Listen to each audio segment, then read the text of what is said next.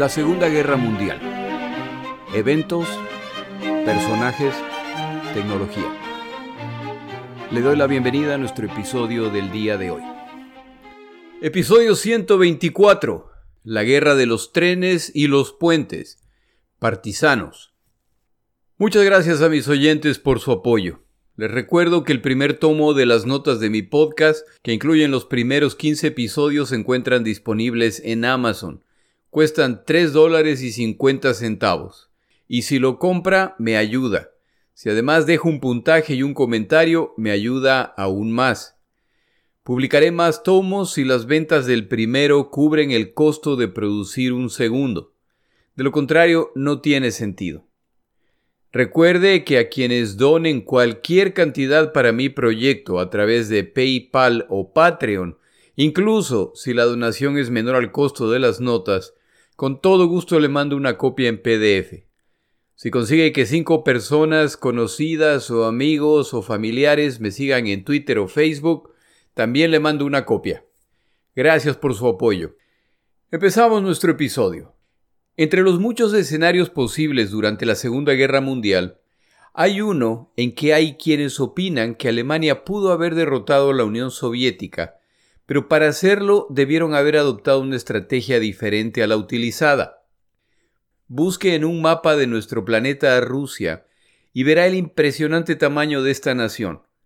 Mejor aún, busque un mapa de la Unión Soviética antes de su disolución en la década de los 90 y verá una nación que iba desde el este de Europa, atravesaba el norte del continente asiático entero y llegaba al Océano Pacífico, desde el mar Báltico al norte hasta el mar Caspio al sur, con un área de 22.400.000 kilómetros cuadrados, que incluía 15 naciones y que ocupaba una sexta parte de la superficie terrestre, excluyendo por supuesto los océanos y mares. Este inmenso tamaño incluía áreas llenas de recursos de todo tipo, pero traía consigo sus propios desafíos. Centenas de idiomas y dialectos para las más de 100 nacionalidades que cubren 11 zonas horarias. La distancia desde la frontera oeste en Europa hasta el punto más al este, el cual como ya se mencionó llega al Océano Pacífico, es de 10.900 kilómetros. Esta impresionante diversidad de nacionalidades e intereses causa lo que hasta el día de hoy observamos en países habitados por quienes sienten pertenecer a una nación o a un grupo específico más que a la nación en conjunto, tensiones internas. Si a estas les añade la mano durísima con la que Stalin ha gobernado a la Unión Soviética, imponiendo políticas basadas en ideologías más que en conocimiento o técnica, y sin mayor reparo en reprimir a quienes se oponen, el resultado es una nación poco cohesionada. Esta es una de las razones por la que Hitler consideraba que la Unión Soviética era nada más que un edificio en ruinas al que solo bastaba patear la puerta y caería en pedazos. La estrategia que sugieren quienes creen que Alemania podría haber derrotado a la Unión Soviética en esta guerra es que una vez que ingresan al territorio soviético, debieron buscar alianzas con grupos locales con la promesa de que alcanzarían su independencia de la Unión Soviética. Esa promesa hubiera resultado en muchos casos en aliados inmediatos para Alemania. Veamos cuál es la situación. Empezamos en el sur. Como parte del proceso de desarrollo de la Unión Soviética, Stalin decide la colectivización de los medios de producción, en este caso de la producción agrícola, los dueños de terrenos son forzados a ceder sus tierras, propiedad e incluso sus viviendas a granjas colectivas bajo control estatal. Quienes resisten esta transición y quienes tienen amplios terrenos o han prosperado y por lo tanto muestran tendencias capitalistas, los llamados kulaks, son perseguidos, deportados, encarcelados y en algunos casos ejecutados. El sistema impuesto de producción agrícola se muestra poco eficiente. La producción alimenticia cae, reina la desorganización y a medida que la población experimenta hambre, se producen pequeñas revueltas contra el Estado. Si se combina esto con las movilizaciones humanas hacia ciudades para favorecer la industrialización, se produce una crisis de grandes proporciones. Ucrania era una causa de preocupación para el liderazgo soviético, ya que durante la guerra civil los ucranianos se identificaban más con la facción que se oponía al comunismo. La decisión, por lo tanto, está entre lo que propone el Partido Comunista Ucraniano, apoyar a Ucrania lo más que se pueda para evitar más descontento, o reaccionar con mano dura, como sugiere Stalin. Al final el Politburó soviético se decide por la mano dura, y comunidades enteras ucranianas son puestas en listas negras, lo que evita que reciban alimentos. Por otro lado, la crisis alimenticia ocurre no solamente en Ucrania, sino en el territorio soviético, por lo que Ucrania tiene que incrementar sus envíos de alimentos a otras áreas de la Unión Soviética. Finalmente, los ucranianos tienen prohibido desplazarse a otras áreas de la Unión Soviética en busca de alimentos. La crisis humanitaria en Ucrania que resulta de esta combinación de factores ocurre en 1932 y 1933, y para finales de 1933 ya alcanza niveles dramáticos. Durante este periodo, uno de los libros consultados estima que más de 20 millones de personas padecieron hambre en la Unión Soviética. El balance estimado final de muertos se estima en alrededor de 5 millones. Casi 4 millones de estos muertos son ucranianos. Los ucranianos llaman a esta tragedia Holomodor, que es aparentemente una combinación de la palabra para hambre y la palabra plaga. Y por supuesto, nunca olvidan que a pesar de ser una de las naciones con la tierra más fértil del planeta, han padecido hambre y la muerte de sus ciudadanos como resultado del modelo comunista impuesto por Stalin. Por décadas está prohibido hablar de este evento en la Unión Soviética y se niega su existencia en el exterior, hasta que con las reformas de Gorbachev se tiene acceso a documentación que demuestra que este fue un evento real. Al iniciarse la invasión alemana de la Unión Soviética, no faltaron simpatizantes ucranianos que recibieron con brazos abiertos a los alemanes y que abiertamente ofrecen que, si el resultado final de esta guerra va a ser la independencia de Ucrania, ellos pelearán del lado alemán. ¿Qué ocurre en el centro? Como usted recordará, la Segunda Guerra Mundial se inicia con la invasión alemana a Polonia. Diecisiete días más tarde, la Unión Soviética también invade Polonia desde la frontera este. Estas dos naciones cometen crímenes contra la población civil polaca, que nunca deja de resistir. En 1941, los alemanes lanzan su ataque principal en el centro, es decir, a través de la frontera polaca y avanzan hacia Bielorrusia rumbo a Moscú. Los grupos de resistencia polacos combaten a alemanes y a soviéticos. Pero los soviéticos tienen al menos la ventaja de que el gobierno polaco en el exilio se muestra dispuesto a pelear del lado soviético a fin de expulsar a los alemanes a cambio de la promesa de que Polonia recuperará su territorio. En todo caso, ni alemanes ni soviéticos pueden contar con la lealtad de los grupos guerrilleros partisanos polacos. ¿Qué ocurre en el norte? En 1939 y 1940, durante el periodo llamado la Guerra Farsante, la Unión Soviética invade múltiples naciones. Finlandia resiste, y se produce la guerra de invierno en que inicialmente los soviéticos son repelidos, pero al final los finlandeses se ven forzados a capitular. Los soviéticos invaden además Letonia, Estonia y Lituania. Estas naciones, que como tantas otras confiaban en permanecer neutrales, son controladas por la Unión Soviética a fin de, al menos eso era lo que se creía en aquel entonces, proteger a la ciudad de Leningrado de incursiones alemanas. Al atacar los alemanes en 1941, su avance por el norte se inicia a través de estas naciones, las cuales no tienen problema en prácticamente dejar pasar a los alemanes sin mayor resistencia. Después de todo, ellas no eran parte de la Unión Soviética y están involucradas en esta guerra solamente como resultado de la invasión soviética de 1940 y ahora de Alemania en 1941. Lo que esto quiere decir es que los soviéticos no pueden contar con la resistencia de estas naciones en el norte. De hecho, si a estas naciones los alemanes les ofrecen su independencia a cambio de combatir a su lado, es muy probable que lo acepten. Si los alemanes obtenían alianzas con Ucrania, Letonia, Estonia y Lituania, el número de combatientes que atacaban a la Unión Soviética se hubiera multiplicado y la cantidad de territorio a controlar se hubiera reducido considerablemente. El problema con esta estrategia es que para mediados de 1941 los alemanes han derrotado a todos los oponentes que se les han enfrentado con la excepción de los británicos, a los cuales sin embargo han expulsado de Grecia y los tienen en ese momento en problemas en África. Las Fuerzas Armadas alemanas, al menos en tierra, parecen imparables, y los alemanes están convencidos de que pueden derrotar a los soviéticos sin necesidad de aliados adicionales, por lo que no solo rechazan las ofertas de ayuda que se producen en estas naciones, sino que tal como en el resto de territorios invadidos, la población es maltratada y empiezan a cometer actos criminales.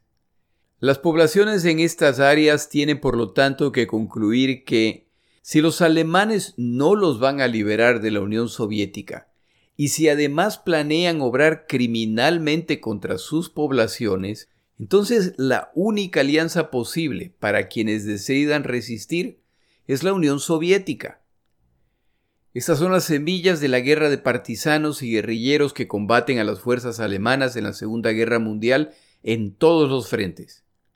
Empiezo con una definición aproximada de estos términos, ya que yo no tenía, y sigo en realidad sin tener clara, la diferencia entre el término partisano y guerrillero. Empecé con el diccionario de la Real Academia de la Lengua Española y de acuerdo con su definición, estas dos palabras son sinónimos, es decir, significan lo mismo. Otro diccionario tiene la misma opinión y describe al partisano como guerrillero que forma parte de un grupo civil armado y clandestino que lucha contra un ejército de ocupación o contra las autoridades de su propio país. Definiciones encontradas en fuentes en inglés dicen que el partisano es el miembro de una fuerza militar del país ocupado que combate contra tropas de otras naciones. Es decir, no son civiles, son fuerzas militares acompañadas de civiles. Esta segunda definición parece más cercana a lo que ocurrió en la Segunda Guerra Mundial, sobre todo en la Unión Soviética. Ya se produce la Operación Barbarroja y los primeros días son caóticos para los soviéticos que pierden decenas de miles que pronto se convierten en centenas de miles de combatientes entre muertos, heridos y capturados, así como la mayor parte de su fuerza aérea, lo que complica más la situación. El avance del ataque alemán es imparable. En este punto le debería llamar la atención el hecho de que la Unión Soviética no tenía un plan de defensa para estas circunstancias, a pesar de que fuerzas partisanas han jugado papeles importantes en conflictos internos y externos de la Unión Soviética.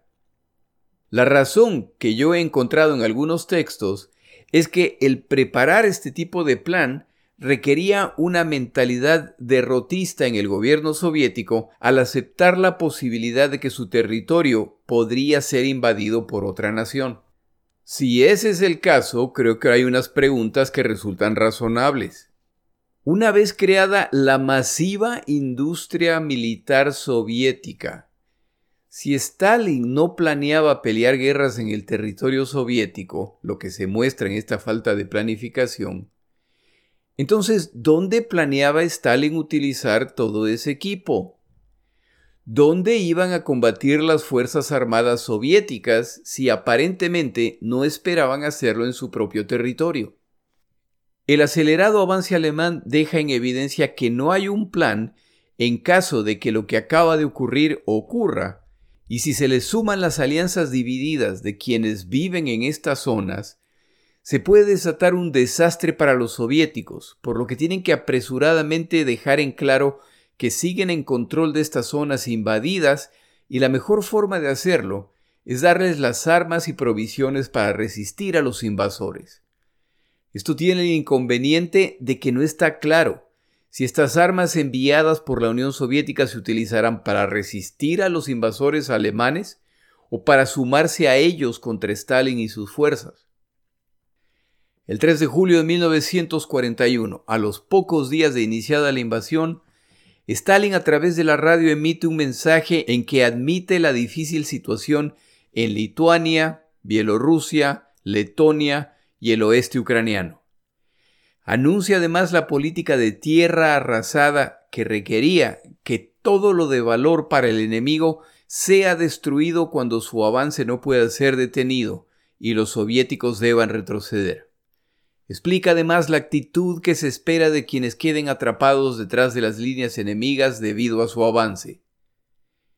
Stalin decía, en áreas ocupadas por el enemigo se deben formar unidades guerrilleras montadas y de a pie.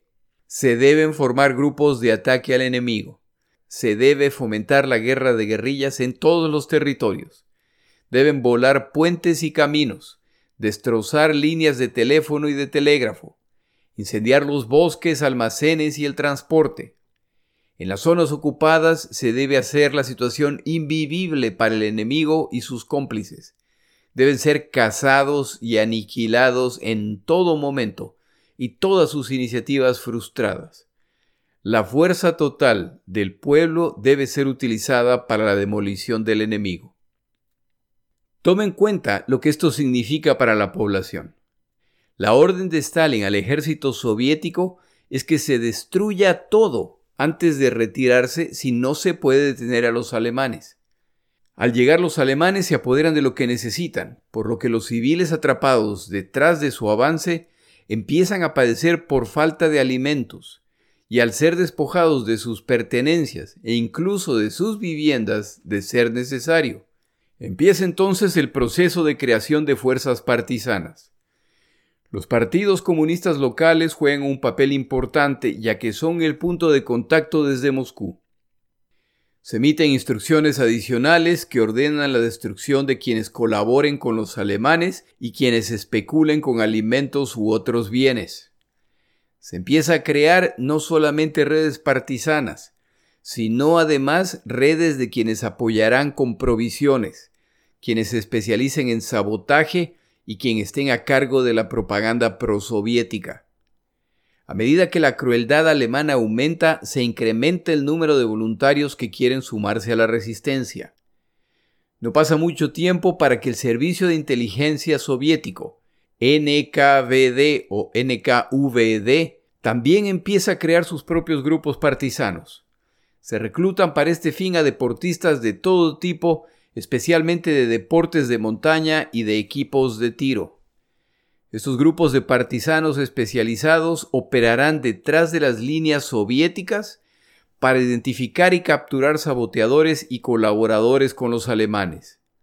En caso de avance alemán, su última tarea antes de retirarse es destruir la infraestructura y las reservas que podrían servir a los invasores.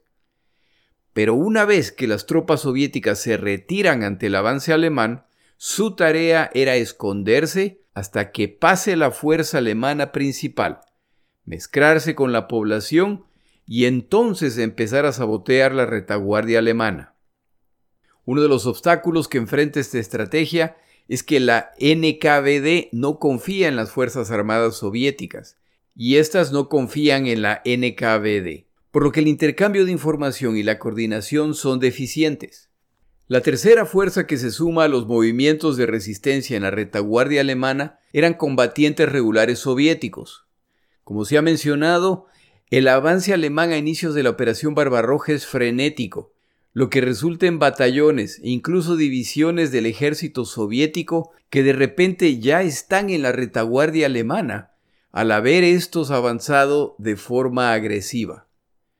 Los combatientes soviéticos que se encuentran en estas circunstancias ahora están en graves problemas como resultado de la Orden 270 emitida por Stalin el 16 de agosto de 1941.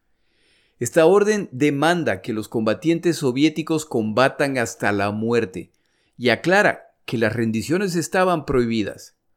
Quienes no cumplan estas órdenes serían considerados desertores y enviados a prisión o ejecutados. La única opción que le quedaba a los combatientes soviéticos rodeados, sea su culpa o no, era sumarse a los grupos partisanos. Regresar a sus propias líneas podría costarles la vida. Apenas tres días después de iniciada la Operación Barbarroja, los alemanes empiezan a reportar que vehículos de apoyo, hospitales y las tropas de retaguardia son atacadas por grupos desconocidos. Esto es cierto para los tres grupos de ataque, el grupo del ejército norte, centro y sur. A medida que avanzan las fuerzas alemanas, siguen alimentando a los grupos partisanos que quedan a sus espaldas. A medida que refinan su doctrina de guerra, los soviéticos aclaran las expectativas. Las instrucciones para los grupos de partisanos de la NKVD son claras. Los líderes comunistas locales y los miembros de la NKVD son responsables de la creación de los batallones de destrucción antes de la llegada alemana y de su conversión a batallones partisanos una vez que ya se encuentran en su retaguardia. Está categóricamente prohibido disolver los batallones de destrucción. Si esto ocurre y se retiran a la retaguardia soviética en vez de a la retaguardia alemana, el líder de ese grupo enfrentará un tribunal de guerra. En otras palabras, esta es una guerra sin tregua, en que quienes la pelean no deben esperar sobrevivir. Tomamos una pausa en nuestro episodio.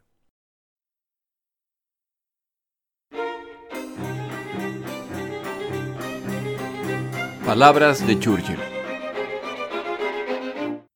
El día de hoy traigo una historia contada luego de la muerte de Churchill por un maestro de obra que lo ayudaba en sus proyectos de remodelación en su querida casa de Chartwell.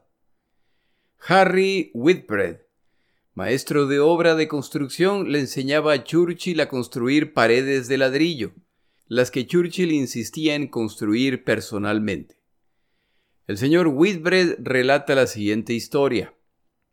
Él, Churchill, tenía las manos pequeñas y solía usar dos pares de guantes. Recuerdo que un día estaba clavando clavos en una pared y descuidadamente clavó a través de uno de los dedos de los guantes, dejando su mano atrapada contra la pared. Al darse cuenta me dijo, Tiggy, ese era mi apodo. Mira lo que he hecho. ¿Y ahora cómo me libero? Saque su mano del guante, fue mi respuesta. Churchill se empezó a reír y dijo, si seré tonto. Yo respondí, no fue eso lo que dije. A lo que Churchill respondió, pero lo pensaste, lo pensaste. El señor Whitbread concluye la historia simplemente afirmando, así era él.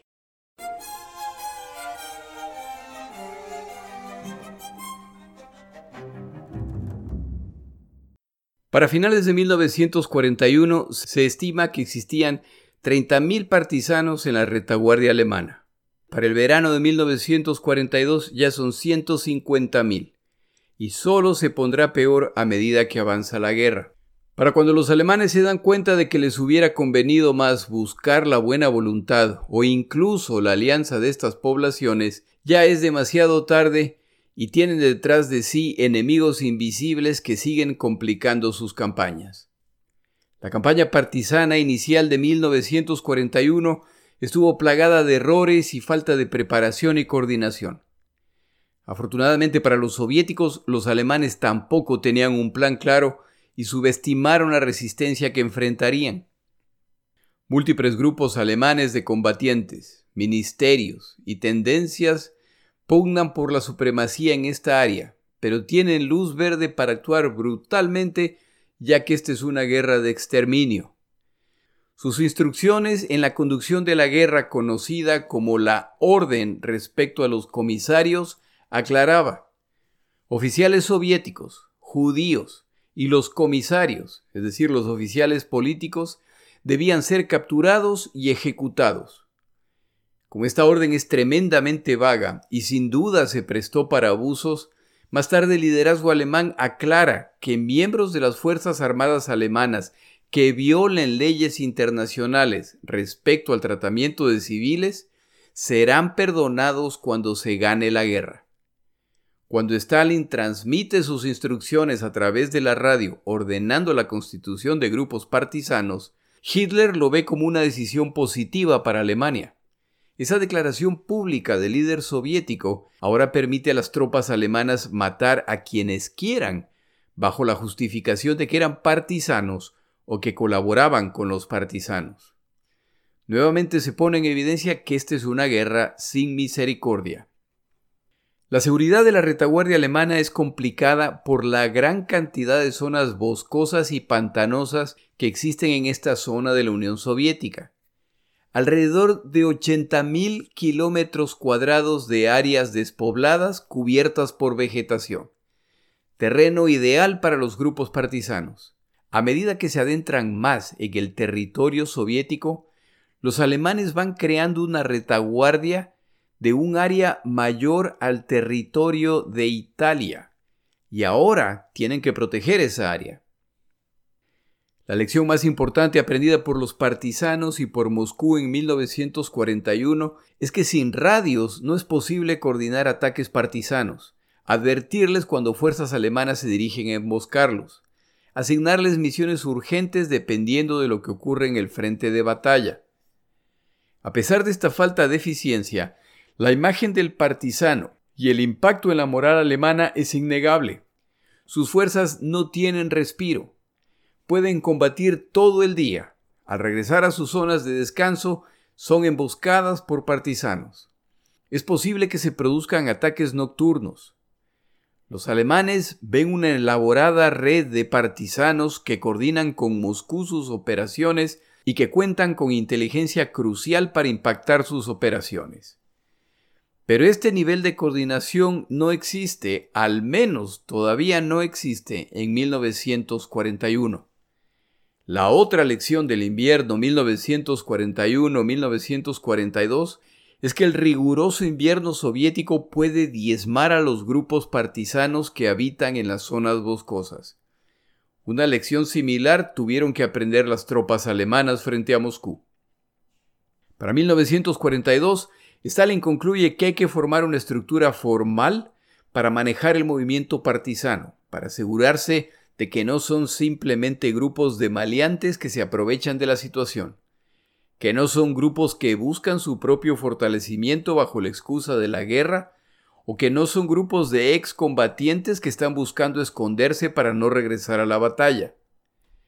En cierto momento se realiza en Moscú una conferencia con cuantos comandantes partisanos pueden identificar a fin de coordinar operaciones y aclarar alianzas. Con el cambio de la situación militar y el avance y retroceso de soviéticos y alemanes, en 1942 el ciclo continúa. Los que se retiran de una zona destruyen cuanto pueden para evitar que lo utilice el enemigo los que ingresan a la zona se apoderan de lo que queda y la población civil se queda con las obras. A medida que los ataques partisanos se multiplican, el ejército alemán sigue dando instrucciones al respecto. Es necesario tomar medidas drásticas a fin de eliminar los movimientos partisanos en el menor periodo posible.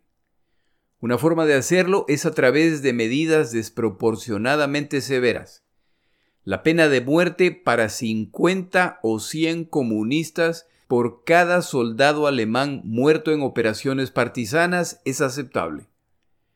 En algunos casos se busca moderar esas instrucciones recurriendo en cambio al secuestro de civiles que serían ejecutados si las operaciones partisanas continuaban. Pero nada reduce las operaciones de estos grupos. No hay que olvidar que en el otro lado de este enfrentamiento se encuentra Stalin, quien no vacila en tomar medidas similares de ser necesario.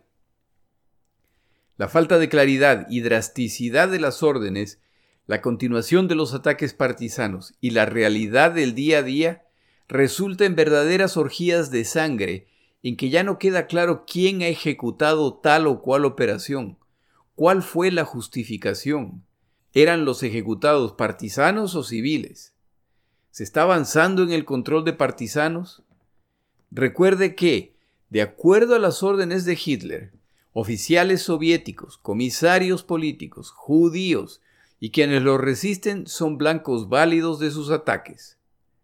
Ojalá note que en la lista provista por Hitler hay un grupo cuya inclusión no tiene sentido desde el punto de vista militar. ¿Por qué los judíos? Ese es un tema para otro día. Continúan las ejecuciones de partisanos capturados, de quienes se sospecha son partisanos, de quienes sospechan que apoyan a los partisanos, de quienes salen en la noche, de quienes se desplazan cerca de líneas ferroviarias, ya que podrían estar buscando sabotearlas, de niños que recorren campos de batalla recogiendo munición, etc. Un verdadero infierno para los atrapados en medio, y a medida que la dirección de la guerra va cambiando y se empieza a hacer evidente la debilidad alemana, las lealtades siguen cambiando.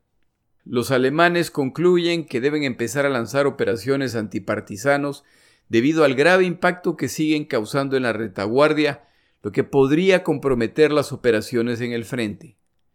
Las fuerzas destinadas para esta tarea podrían estar combatiendo en el frente, pero deben ser desviadas hacia la retaguardia debido a la creciente emergencia. En 1942, la doctrina partisana soviética se vuelve más refinada y ya cuentan con refuerzos de paracaidistas y fuerzas especiales soviéticas dependiendo de la operación.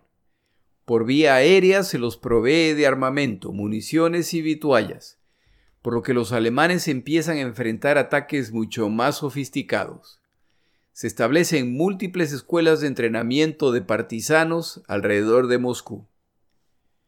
El énfasis del entrenamiento es en técnicas de supervivencia, demolición de puentes y líneas ferroviarias.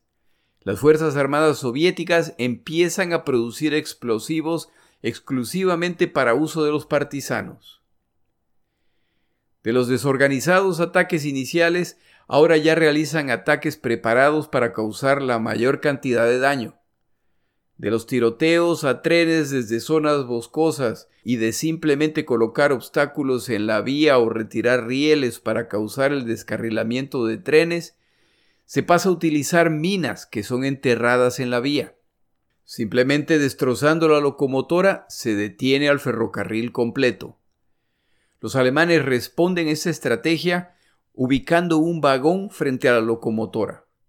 El vagón es destrozado por la mina, se lo retira y continúan el viaje. Los partisanos responden con minas calibradas para explotar solo bajo cierta presión. El vagón, mucho más ligero que la locomotora, pasa y es el peso de la locomotora la que causa la explosión de la mina. Los alemanes responden a la nueva estrategia cargando el vagón frontal con rocas para incrementar su peso, lo que detona la mina. Los partisanos responden con cadenas de minas que destrozan al vagón y a la locomotora. Los alemanes responden con más vagones al frente. Los partisanos con más minas. Los alemanes incluyen equipos de zapadores para desenterrar las minas. Los partisanos responden con minas hechas de madera. Todas estas tecnologías que no dominan los partisanos obviamente están funcionando con el apoyo del ejército soviético.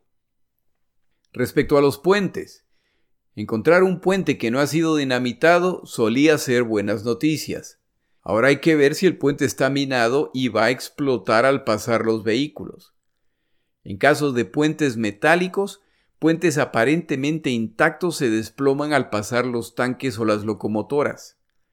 En vez de minarlos, los partisanos o las fuerzas especiales soviéticas han cortado los cimientos metálicos lo suficiente para que no se note y para permitir que vehículos ligeros o peatones puedan cruzarlos. Pero al ser atravesado por un objeto lo suficientemente pesado, estos puentes se desplomaban. Las operaciones contra las tropas alemanas ya no son tiroteos aislados, y de acuerdo con la oportunidad, ahora se dan casos en que combatientes alemanes salen a sus patrullas diarias solo para descubrir al regresar que quienes quedaron atrás han sido ejecutados. Para junio de 1943, los alemanes enfrentan más de 800 ataques partisanos por mes en el inmenso territorio que ocupan. Los alemanes también cambian sus tácticas y las ponen en práctica. Un ejemplo es la operación Cottbus, la cual buscaba asegurar la retaguardia del Grupo Centro. Se involucran a las SS, unidades de policía, fuerzas del ejército y de la Fuerza Aérea han identificado una fuerte concentración de partisanos y ven la oportunidad para eliminar esta amenaza de una vez. Estiman que hay 10.000 partisanos en esta zona boscosa donde se produce el cruce de múltiples líneas férreas. La operación se inicia el 3 de enero de 1943 y será ejecutada por casi 9.000 combatientes de múltiples nacionalidades, más 2.500 colaboradores soviéticos que serán utilizados para infiltrar a los grupos partisanos y atacar desde adentro cuando se cierra el cerco. Esta última parte fracasa estrepitosamente. Estos infiltrados son descubiertos y atacados. Quienes logran escapar se vengan con la población civil. La operación resulta, de acuerdo con el reporte alemán, en la muerte de 6.000 partisanos, 4.000 colaboradores de los partisanos, 2.400 civiles capturados y sentenciados a trabajos forzados y 600 prisioneros, además de capturar grandes cantidades de armamento. Los alemanes han sufrido 127 muertos y 500 heridos. Puede sonar como un triunfo, pero estos números son altos para los alemanes, además de que estas tropas se necesitan urgentemente en el frente. Por supuesto, no es difícil llamar a los cadáveres partisanos, colaboradores o conspiradores. Nadie se pregunta si efectivamente eran culpables. En todo caso, los alemanes y sus aliados se sienten victoriosos. Han completado la operación a tiempo, ya que pronto lanzarán la operación Ciudadela en Kursk, la cual iniciará la ofensiva alemana de verano de 1943. Como se ha relatado en otros episodios, los alemanes efectivamente lanzan su ofensiva en Kursk, pero esta falla al no poder penetrar las defensas soviéticas. Y ahora para colmo deben enviar tropas a Italia ya que británicos y estadounidenses han desembarcado ahí. Los alemanes que inician su retirada no lo saben, pero cerca de 100.000 partisanos que han recibido explosivos, entrenamiento y misiones concretas los esperan. Las líneas ferroviarias que necesitan los alemanes para su movilización son atacadas en miles de puntos. Los informes alemanes además mencionan actos de sabotaje de quienes dan mantenimiento a los trenes, bombas ubicadas en vagones y locomotoras. Reportan miles de explosiones en distintos puntos de la vía. Remueven más de 4.500 minas.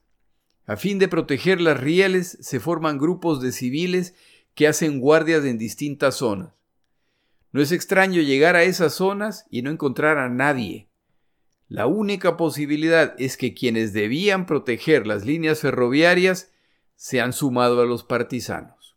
Uno puede imaginarse no solamente las demoras resultantes de estos ataques, pero el impacto en las tropas del eje, los alemanes y sus aliados, al temer que tras cada árbol podría haber un partisano que tras cada curva del camino podría haber una trampa.